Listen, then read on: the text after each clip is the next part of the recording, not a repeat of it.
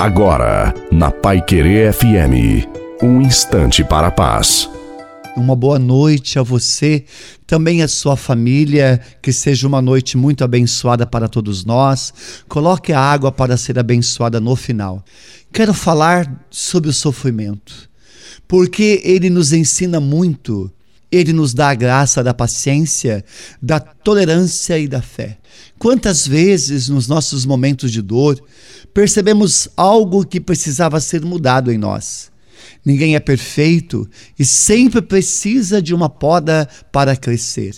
Os sofrimentos são podas de Deus para nossa conversão.